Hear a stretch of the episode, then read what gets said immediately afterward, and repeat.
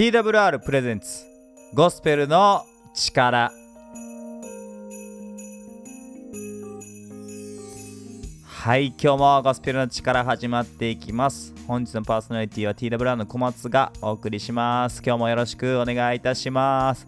ということでもうあっという間にクリスマスが近づいてきましたけど皆さんどのようにお過ごしでしょうか？またクリスマス何かご予定していることはありますか？僕はですね妻と一緒にですね何かクリスマスのディナーに行きたいなと思って予約をしようとしてるんですけどなかなかね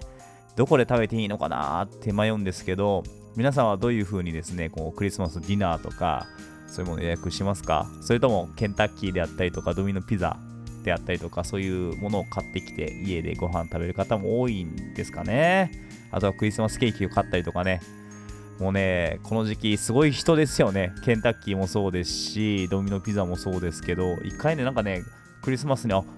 ケンタッキー食べたいなと思ってチキン買いに行ったんですよ。そしたらもう予約しか受け付けてませんっていうことでですね、買えなかったことがあったので、ぜひですね、予約してですね、買ってもらった方がいいんじゃないかなって思うんですけど、まあ最近ではまたあのコストコのね、チキンとかも丸々売ってたりするのでね、そういうのでクリスマスをお祝いされる方も多いんじゃないかなって思うんですけど、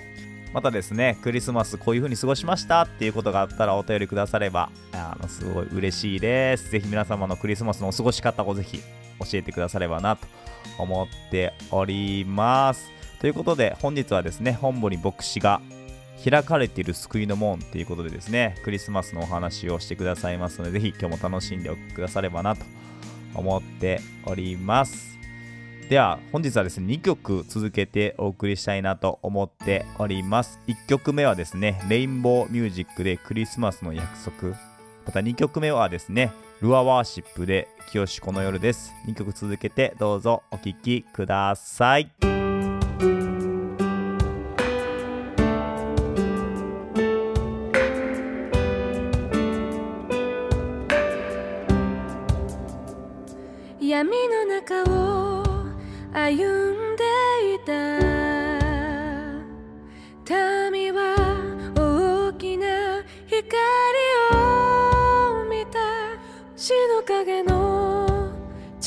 進むもの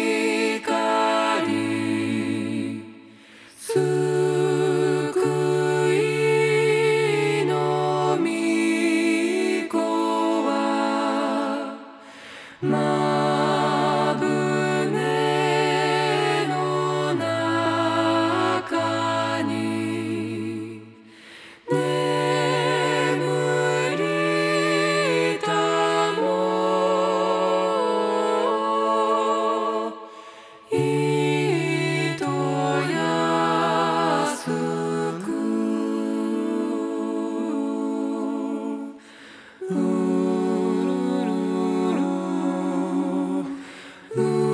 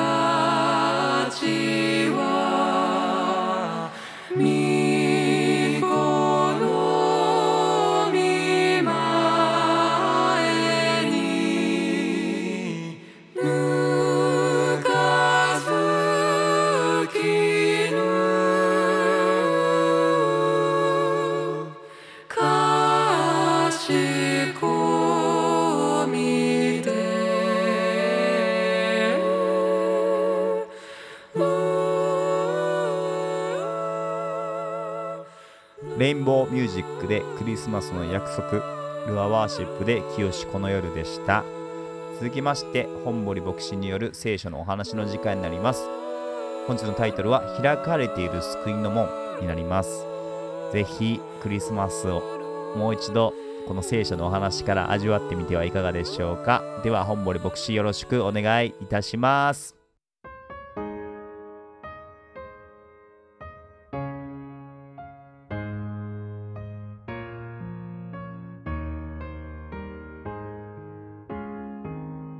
こんにちは。皆さんお元気でしょうか、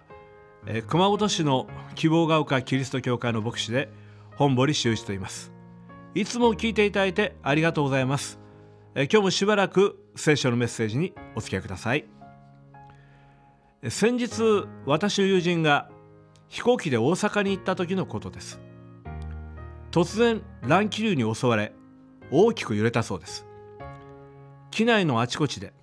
気分が悪くなる人が出たそうですがその中で赤ちゃんが気圧の変化のためでしょうか周りの様子に影響されたのかずっと泣いてるんですね、まあ、泣くというよりはもう絶叫している感じです、まあ、ところが子供の声がピタッと泣き止みました。見るとお母さんが授乳していたそうです。周りの状況は何にも変わってません。でも赤ちゃんは満ち足りて母乳を飲んでいたということ、まあ、その話を聞きながらつくづく思ったことは満足は人を落ち着かせるということです。満ち足りている人は環境に左右されない平和を持っています。そして心が満ち足りているということは赤ちゃんだけではなく大人にも必要なことではないかなと思いました。私たちは大人になって分別があるはずなのにある時イライラしたりちょっとしたことで切れてしまったりメソメソしたり何かに怯えてしまったりすることがあります。その理由は心が満ち足りていない時ではないか。そう思います。そして人の心は愛で満たされていることを恋求めているんじゃないでしょうか。まあ、どんな人でも愛されたいと思っているのではないかなと思うのです。そしてどんな人をも混じり気のない大きな愛で愛してくださる方がいらっしゃるのです。それがあなたの作り主である神です。宗教改革者のマルチン・ルターという人はこういうふうに言っています。神の愛は愛されるに値するものを愛するような愛ではない。そうではなくその愛は愛されるに値するものを人の心の中に想像する愛である、すなわち私たちを人生を変えて私たちを新しくする愛。私たちを愛されるに値するものを持つような人に変えてしまうような愛。これが神が私たちに用意しておられるものだというわけです。さて聖書の言葉です。神は実にその一人をお与えになったお手に世を愛された。それは御子を信じる者が一人として滅びることなく永遠の命を持つためである。神は一人子イエス・キリストを送られた。それは私たちを滅びから救うためであると聖書は教えます。昔万葉集の研究で有名な犬飼蓮という学者がいました。東大の国文科学生の時に学徒動員によって軍隊に取られ満州西部の独立小隊長として敗戦を迎えます。ソ連によって5年間シベリアに抑留されるのですが強制労働と飢餓のために真っ黒だった髪の毛は白髪になり20代で全部の歯が抜け落ちたそうです。このシベリアへ送られていく直前1945年の夏のことソ連は怒涛のごとく満州を侵攻し無敵を誇ったはずの関東軍はちりぢりバラバラになります。軍の上層部だけが敗戦の数日前に軍隊を残して飛行機で内地に逃げ帰るのですね。そのために命令系統がめちゃくちゃになります。犬飼小隊長は部下を指揮してその地方の在留邦人を一箇所に集めます。そして夜は焚き火を焚き満州人の暴行略奪から守ったのです。やがて苦心の末トラック十数台を用意してお産を済ませたばかりの人も含めて数百人の日本人を大連というところまで送ることにしました。各自荷物は一切認められません。トラックには本当にすし詰め状態で荷物を入れる余地がなかったのです。全員木の実木のまま極秘の逃避行の決行です。夜明け前の出発時刻まで息を殺してみんな集まり粛々とトラックの荷台に乗ります。ところがあれだけ秘密のうちに計画したはずだったのにいざ出発という時に町の門の前に何千人という現地の満州人たちが押し寄せてきたのです。トラックは一台たりとも通さないぞというわけですね。こちら側には機関銃が2丁と小銃が数丁しかない。たとえ発砲してもすぐに弾切れです。目の前には何万という現地の人たちが手に手に鎌を持って集団略奪しようと構えています。行き詰まる睨み合いがしばらく続いた時誰かが町の門によじ登っていくんですね。手にはでっかい日の丸を下げていたそうです。そして町の門のてっぺんまで行きますと大きい声で「門を開けろ!」というふうに叫んだのです。見るとそれは日本への帰国を断ってここに残るといったたった一組の日本人夫婦の鈴木さんでした。実は彼らはクリスチャンでした。毎日曜日聖書を片手に満州人たちに伝道してたのです。そういう日本人宣教師だったんですね。彼らはここで骨をうずめる覚悟で帰国を断っていました。既得な方だな変わり者だなと思っていました。その鈴木さんたちが先立っている大軍をかき分けて町の門によじ登ったのです。そして門を開けろ。するとどうでしょう。人々はその声に聞き従い門を開けそして道を開けたのです。日本人を憎んでいた満州人たちでしたがどうにもこうにも鈴木さんには手が出なかったのです。尊敬していたんですね。多くの人がこの鈴木さんからたくさんの愛を受けていたからです。やがて昇る朝日のもとトラックが次々と門を通り抜けてきましたが犬飼小隊長は銃から手を離して敬礼しました。するとヨレヨレの服のまま町の門のてっぺんでちぎれんばかりに手を振っている。クリスチャンの老夫婦の姿は見えました。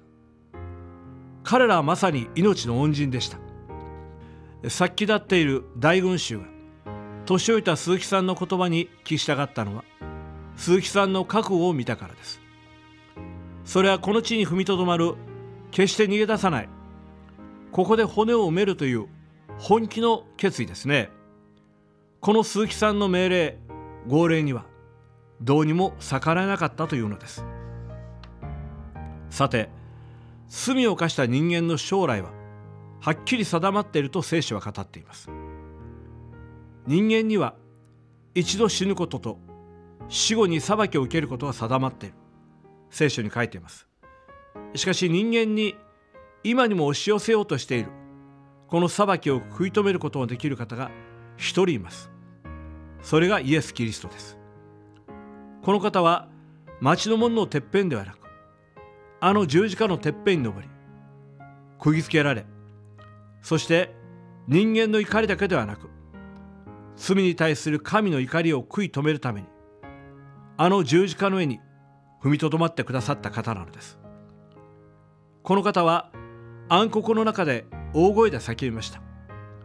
我が神。我が神。どうして私を見捨てになったのですか？皆さんどうしてでしょうか？それはあなたが罪の裁きから救われるためです。そしてこのキリストの裁きは言い換えれば救いの門よ開け門を開けろという救い主の号令でもあるのです。今日この門はあなたの前にも開かれています。そしてこの救いを与えるためにキリストは2000年前貧しいベツレヘムの家畜小屋で生まれてくださいました。それはあなたがこの方にあって豊かな人生を送るためです。今年のクリスマスこのキリストに出会っていただきたいと思います。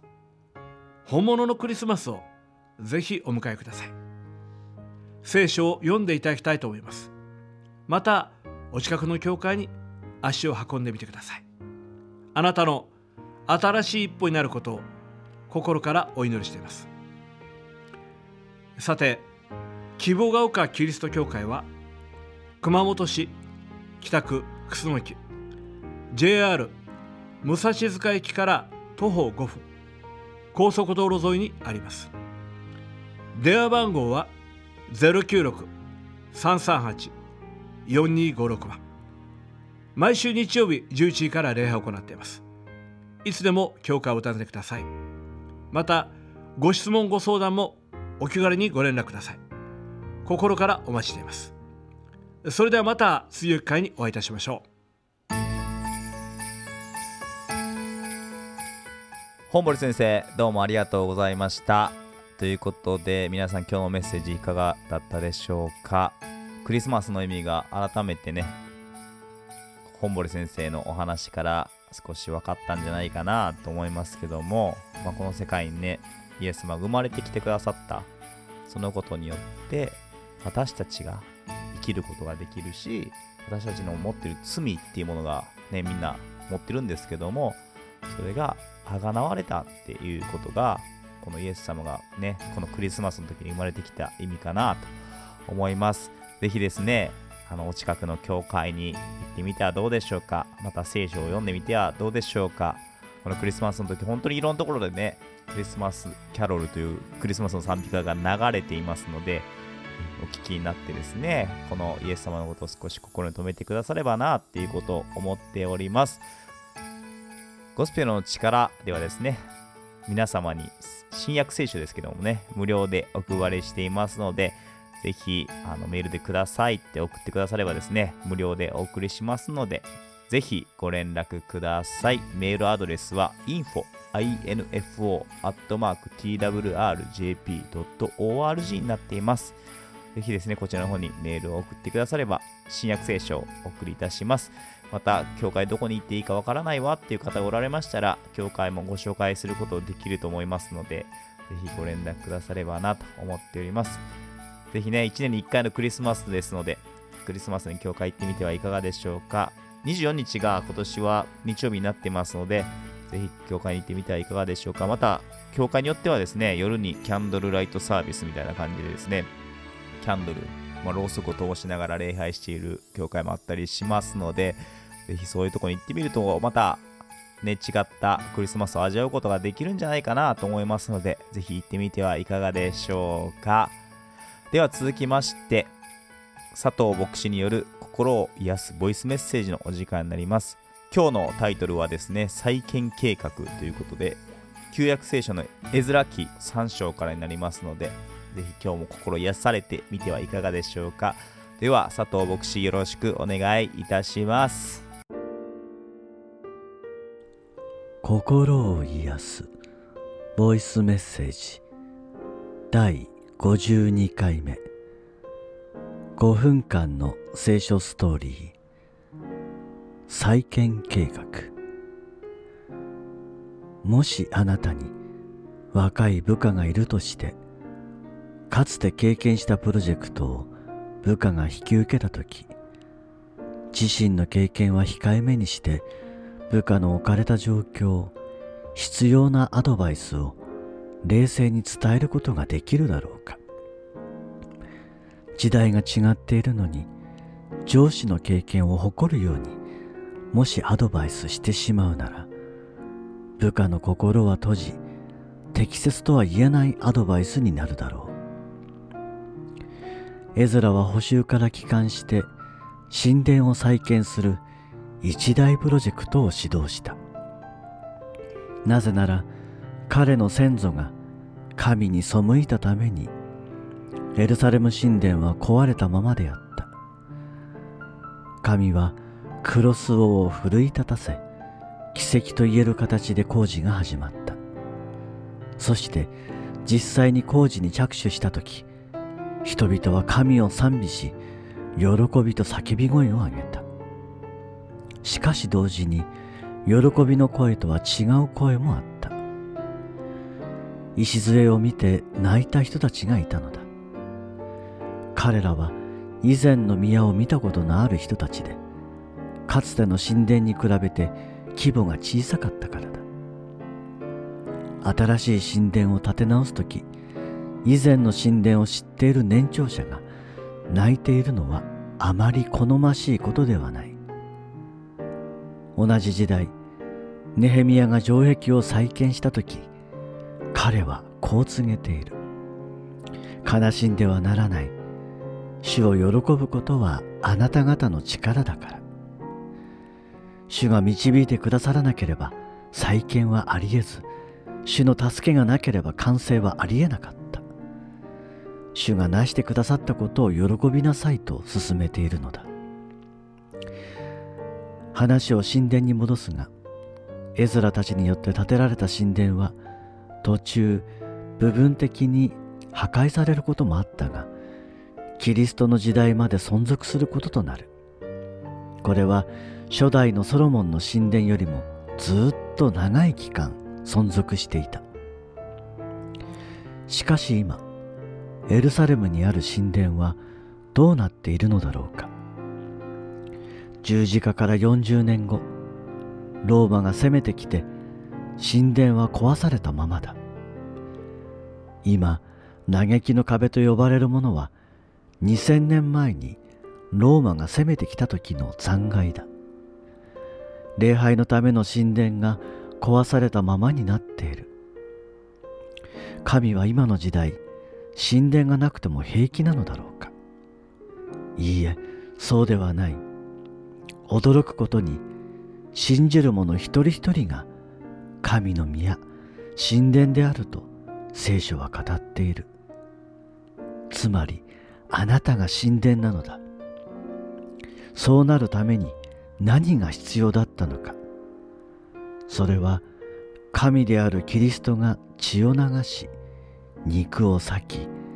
たっとい命を捨てる必要があったのだ。あなたのために生贄の犠牲となってくださったお方はあなたのうちに住みあなたのために取りなしあなたのうちに住んでいるからこそ信じる者は神殿となったのだ。神殿を壊してみなさい。3日でそれを建て直すと言われたお方は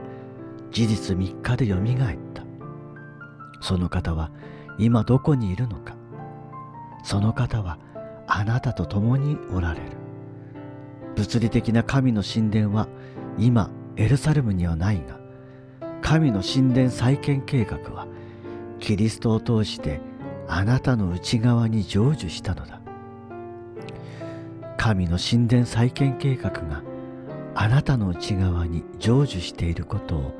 いつも覚えたいものだ。神の祝福が豊かにあるように。